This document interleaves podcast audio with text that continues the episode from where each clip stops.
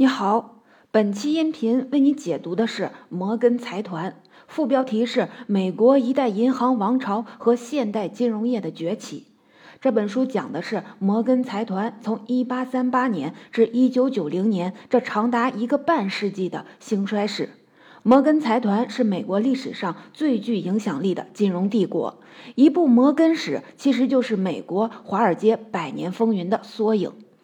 摩根财团是一部极具分量的书。说它有分量，第一个原因是这本书确实够厚，中文版有足足八百页，洋洋洒洒八十万字，时间跨度长达了一百五十年。而且难能可贵的是，书中对每一个历史细节的描述都以第一手档案和各种原始资料为依据，最大程度的还原真实的历史。说这本书有分量的第二个原因是它的作者大有来头。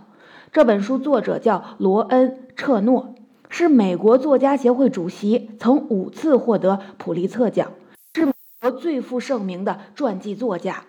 摩根财团是彻诺的第一部作品，一出版就获得了美国图书界最权威的奖项——国家图书奖。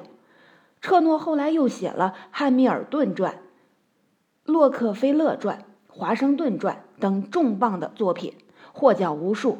财富杂志称罗恩·彻诺为美国传记作家的代表。说这本书有分量的第三个原因是它的中文版译者也很牛。这本书是中金公司前董事长、亚洲基础设施投资银行首任行长金立群先生组织翻译的。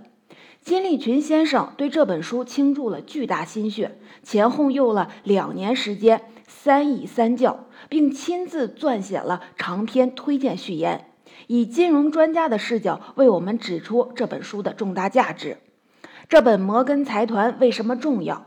罗恩·彻诺说，他本来是想写一部华尔街通史的。但这个题目过于庞大，不好把握。他想来想去，决定选择一家最能代表华尔街的银行来写，这就是摩根财团。所以，摩根财团作为美国金融史上影响力最大的私人银行集团，你读懂了这部摩根史，也就理解了美国现代金融业发展的来龙去脉。那进一步说，为什么在中国急速发展的当下？我们需要回过头来深入理解美国金融史。金立群先生认为，现有的主流经济与金融理论是建立在西方国家的特殊历史经验上的，并不一定是在任何发展阶段和任何条件下都普遍适用的真理。如果我们不去仔细分析这些理论产生的历史土壤，只知道简单的照抄照搬，极有可能吃大亏。所以，我们了解西方金融史，就能理解西方金融理论产生的源头，从而更好地理解我们的经济和社会。也就是为什么金立群先生要花费如此大心血译制这本《摩根财团》的原因。好了，介绍完这本书的基本情况，下面我就从三个方面来为你详细讲述摩根财团在美国历史上的重大影响。第一，我们知道。美国历史上曾出现过一些巨型工业托拉斯组织，垄断了美国经济。但是，托拉斯的出现并不是美国工业大亨的胜利，而象征着以摩根为首的华尔街势力的崛起。这是为什么？第二，摩根财团发挥了巨大的能量，帮助美国夺取了全球霸权。一个财团助推一个国家称霸是怎么做到的？第三，摩根财团膨胀的时候，就连美国政府都要限制它，甚至要为它出台专门的法律。那么，摩根财团跟美国政府是怎么博弈的？第一部分好了，下面我们就来说第一个重点：为什么说工业托拉斯的出现象征着以摩根为首的华尔街势力的崛起？要说清楚这个问题，我们先来看看当时的美国处于什么样的经济发展阶段。在十九世纪末，美国已经完成了第一次工业革命，正在进行第二次工业革命，也就是以钢铁、能源、铁路、航运等为主的重工业革命。重工业是资本密集型的，需要大量的资金投入，但是当时的资本是稀缺的。同时，当时全国性的大企业还很少，地方性企业势单力薄，没法单凭自身的信誉来发行股票和债券，必须要依靠华尔街财团的信誉背书，才可能募集到资金。也就是说，华尔街掌握着稀缺资本的流向，能够左右工业企业的生存死亡。工业界不得不听命于华尔街。不过那时候，华尔街对工业界还仅仅是施加间接影响。并没有直接参与经营，真正让华尔街成为美国经济的实际操盘手的，就是当时摩根财团的掌门人皮尔·庞特·摩根，也就被称为老摩根。老摩根的创举之一是一手组建了当时美国几个最大的工业托拉斯组织：铁路托拉斯、钢铁托拉斯和国际海运托拉斯。你可能会奇怪。老摩根作为银行家，为什么要组建工业托拉斯？按照常理，一旦工业资本联合起来，反而有可能削弱金融资本的力量。当时，美国工业界出现过过度投资、恶性竞争的趋势。就拿铁路来说，铁路是十九世纪的互联网，是当时最具活力的新兴产业，也是资本最青睐的行业。当时在纽约证券交易所上市的股票中有百分之六十是铁路公司，公众竞相购买铁路股票，期待着一夜暴富。而各大铁路公司为了争夺垄断地位，竞相铺设铁路线，造成了严重的过剩。比如圣路易斯和亚特兰大之间就有二十条铁路线相互竞争，铁路公司之间展开了惨烈的价格战。结果是。大量铁路公司破产倒闭，中小投资者亏得血本无归。由于这些铁路证券是由以摩根为首的华尔街银行集团来承销的，愤怒的公众迁怒于摩根，摩根财团多年苦心建立的商业信誉严重受损。更要命的是，铁路行业的疯狂投资和恶性竞争会造成周期性的经济危机，从而给整个金融体系带来毁灭性打击。最典型的例子就是1873年大恐慌，当时美国有89家铁路公司出现债务违约，美国最显赫的银行之一杰伊库克财团因为投机北太平洋铁路股票而宣告破产，最终引发了一场金融崩溃，五千家商业公司和五十七家证券公司倒闭，纽约证券交易所自成立以来头一次关门十天。这次金融崩溃，从某种程度上说，对摩根是好事儿，因为他最大的竞争对手破产倒闭了。摩根财团一跃成为美国金融界的头号玩家。但是老摩根从未忘记这次金融崩溃的教训，他决定整顿铁路行业乱象，以铁路托拉斯来避免恶性竞争。他是怎么做的呢？一开始，老摩根是凭借他个人的威信，把铁路大亨们召集到他的海盗号私人游艇上，坐在一起签订君子协定，来组建托拉斯。这个协议也因此叫做海盗号协议。但是后来发现这个方法根本行不通，总是有人通过暗中降价来破坏协定。于是老摩根干脆亲自动手。对破产的铁路公司进行重组，把他的合伙人安插进这些公司的董事会，从而把公司控制权牢牢地掌握在自己的手中。这个过程被称为美国铁路的摩根化。通过这种方式，老摩根控制了几十家铁路公司，他将这些公司组建成一个巨型的铁路托拉斯，总收入相当于美国政府财政收入的一半儿。除此之外，老摩根还发明了一种叫股权信托的办法，进一步扩大了他的控制力。这里的股权信托是指分散的中小投资者将他们手中的股票委托给银行，让银行帮他们行使股东权利。这样一来，银行家就成了众多中小股东的代言人，进一步掌控了铁路公司。到一九零零年，以老摩根为首的华尔街银行集团实际上控制了美国的整个铁路系统。我们应该如何评价摩根的铁路托拉斯呢？一般认为，自由竞争是好的，而垄断是坏的。组建托拉斯是一种历史的反动，但铁路是一种带有自然垄断性质的公共产品。当时几十上百家小铁路公司进行无序竞争的状态，既不利于铁路的稳定运营，又损害了中小投资者的利益。客观地说，摩根的铁路托拉斯大大改善了美国铁路的运营状态，让中小投资者的利益得到了保护。当然，摩根财团也借此扩大自己的势力范围，成为美国经济至高无上的领主。在铁路托拉斯大获成功之后，老摩根又如法炮制，在一九零一年组建了钢铁托拉斯。当时，老摩根拥有的钢铁公司和钢铁大王安德鲁·卡内基的公司之间形成了激烈竞争，钢铁行业也出现了价格战和生产过剩。这一次，老摩根的解决方案是直接花四点八亿美元买下了卡内基的公司，从而组建了美国钢铁公司。这家钢铁托拉斯控制了美国钢铁总产量的百分之六十五，其市值占当时美国制造业总资本的六分之一。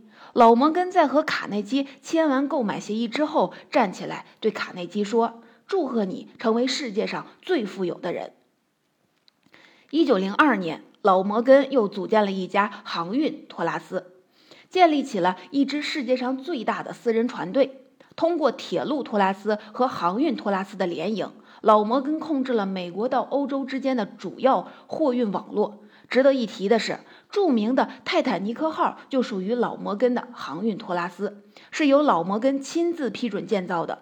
他本来预定要参加泰坦尼克号的处女航，最后因为临时有事而取消，逃过一劫。所以你看。老摩根通过组建铁路、钢铁和海运三大托拉斯组织，极大地控制了美国经济。华尔街的银行家们也纷纷效仿，组建了一批大型工业托拉斯。作者在书中把这一时期称为“领主时代”，认为以老摩根为首的华尔街银行家是那个时代的真正主人。好了，以上就是为你讲述的第一个重点：工业托拉斯的出现，象征着以摩根为首的华尔街势力的崛起。通过组建三大托拉斯的组织，老摩根牢牢控制了工业界，成为美国最具权势的金融资本家。第二部分，不过在二十世纪初期，摩根财团虽然在美国国内呼风唤雨，但在国际政治经济舞台上还是一个小角色。直到第一次世界大战爆发，给摩根财团带来了前所未有的契机，让摩根财团一跃成为国际舞台上的重要角色。这是怎么回事呢？这就是接下来要讲述的第二个重点。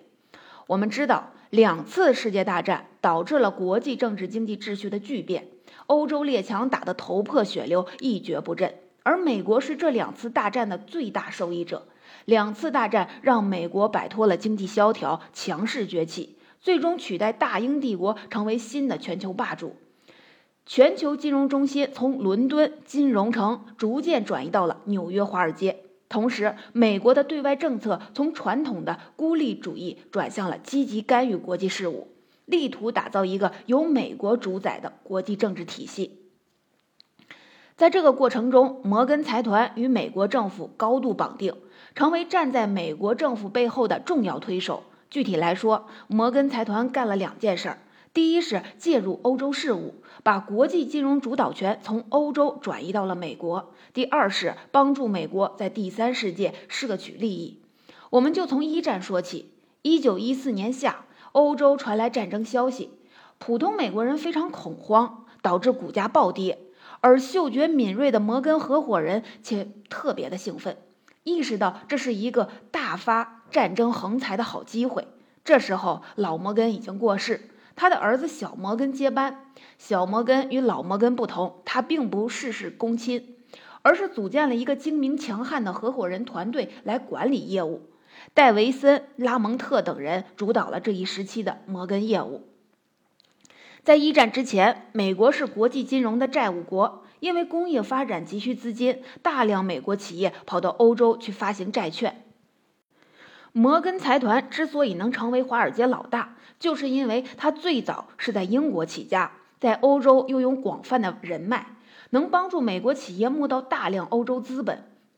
一战爆发之后，欧洲缺钱了，他们要反过来向美国借钱，找谁借呢？当然就是他们的老朋友摩根财团。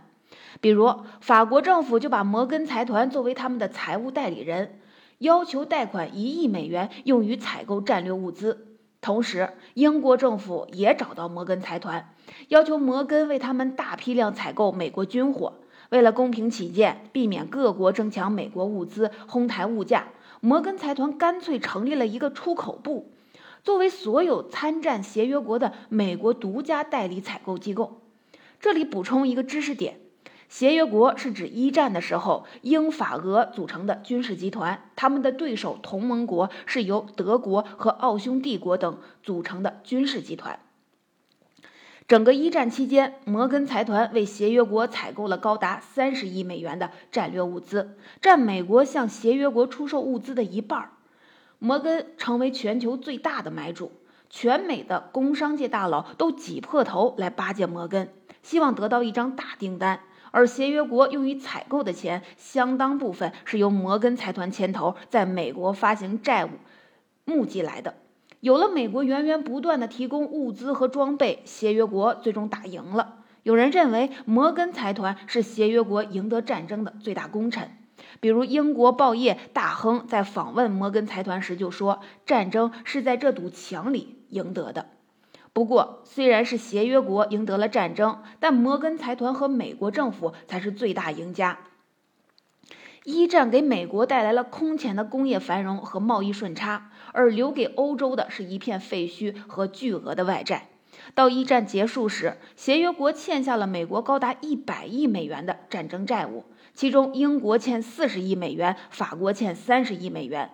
美国一举成为欧洲的最大债主，欧洲各国必须小心翼翼看美国脸色行事。欧美的权力天平已经完全倒向了美国一边，而摩根财团呢，不但捞到了巨额佣金，也一举超越了曾经压他一头的欧洲老牌金融集团，如巴林银行、罗斯柴尔德银行等，成为全球最有影响力的私人银行。在战后召开的巴黎和会上，摩根合伙人。拉蒙特作为美国代表团的金融顾问出席整个会议上，摩根的影响力无处不在，以至于有官员抱怨说，好像是摩根财团在主持巴黎和会。除了深入介入欧洲局势，帮助美国夺取金国际金融主导权，摩根财团还成为美国在第三世界摄取利益的急先锋。比如，拉美地区作为美国的后院，摩根财团很早就介入了。老摩根为美国获得了巴拿马运河的控制权立下了汗马功劳。当时，美国政府花四千万美金从法国手上买下运河的开凿权，然后又策划巴拿马地区闹独立，从哥伦比亚分离出来，建立了巴拿马共和国。这样，美国就排挤掉了英法势力，向巴拿马政府永久租借运河。此后，美国独占巴拿马运河的经营权将近一个世纪。老摩根在这个过程中做了什么呢？首先，他为美国政府购买开凿权的四千万美金提供融资，甚至亲自监督金条的运输工作，保证了交易的顺利完成。之后，摩根财团成为巴拿马政府在美国财务代理人，负责接收美国付给巴拿马的补偿款，并进行投资管理。由于老摩根在整个过程中起到了重要作用，他被称为罗斯福控制巴拿马运河的账房先生。在亚洲，由于英法德等老牌列强先到一步，早就划定了各自的势力范围，来晚了的美国想强行分一杯羹，就借助摩根财团来敲开大门。比如在中国，摩根财团于1909年出面组织了一个美国银团。与英法德银团进行交涉，要求利益均分。在摩根的努力下，美国争取到了和英法德平起平坐的地位，共同控制晚清政府的金融体系。十年后的一九一九年，趁着欧洲各国还没从一战中缓过来，美国想趁机扩大在中国的势力范围。于是，摩根合伙人拉蒙特亲自出马，组织了第二个面向中国的银团，企图加强对中国的金融控制。消息传出后，拉蒙特在上海受到几百个爱国学生的围攻，这次银团计划最后不了了之。看到在中国的利益没戏，拉蒙特心怀愤恨，转身把日本发展成了摩根在东亚的最大客户，并且在亚洲事务上完全倒向日本一边。在九一八事变中之后，拉蒙特还替人撰文，在《纽约时报》上为日本军国主义辩护，称日本保护东北的南满铁路，就像美国政府保护巴拿马运河一样，是无可厚非的。此言论一出，极大地误导了国际舆论。从这些事件可以看出，摩根财团作为一家私人银行是如何在国际舞台上长袖善舞，为美国和自己捞取好处的。好了，以上就是为你讲述的第二个重点：摩根财团成为美国夺取全球霸权的幕后推手。通过在一战中的积极作为，摩根财团把国际金融主导权从欧洲转移到了美国。摩根还帮助美国在第三世界摄取利益。第三部分，如果说在对外事务上，摩根财团与美国政府的利益基本一致，那么在国内事务上，他们却常常起冲突。实际上，书中有一条暗线，就是摩根财团与美国政府相爱相杀、相杀的博弈过程。美国金融史上最著名的法案——格拉斯斯蒂格尔法案，就是二者博弈的产物。这是怎么回事呢？就是接下来要讲述的第三个重点。前面提到，在十九世纪下半叶至二十世纪初的领主时代，美国工业界的力量相对弱小，政府部门的管理能力也有限，基本不插手经济事务。美国经济的控制权实际上掌握在以摩根为首的华尔街金融家手上。但是，随着美国工业的日益壮大，政府的财力也越来越强，美国政府不再是一个小政府，而是开始越来越多地介入经济管理事务，加强金融监管，目的是逐步缩小私人金融资本的权利。这当然就和摩根财团的利益起了冲突，而每一次金融危机都会让这种冲突矛盾变得更加尖锐。比如，美国历史上著名的1907年金融崩溃。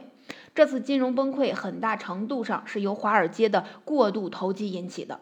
不过，平心而论，当时的摩根财团并没有参与投机，因为老摩根严令禁止投机业务。在大恐慌的危急时刻，当时已经处于半退休状态的老摩根亲自坐镇华尔街，凭借个人威望组织起了大规模救市行动，挽救了几十家经纪行，也让纽约市政府免于破产。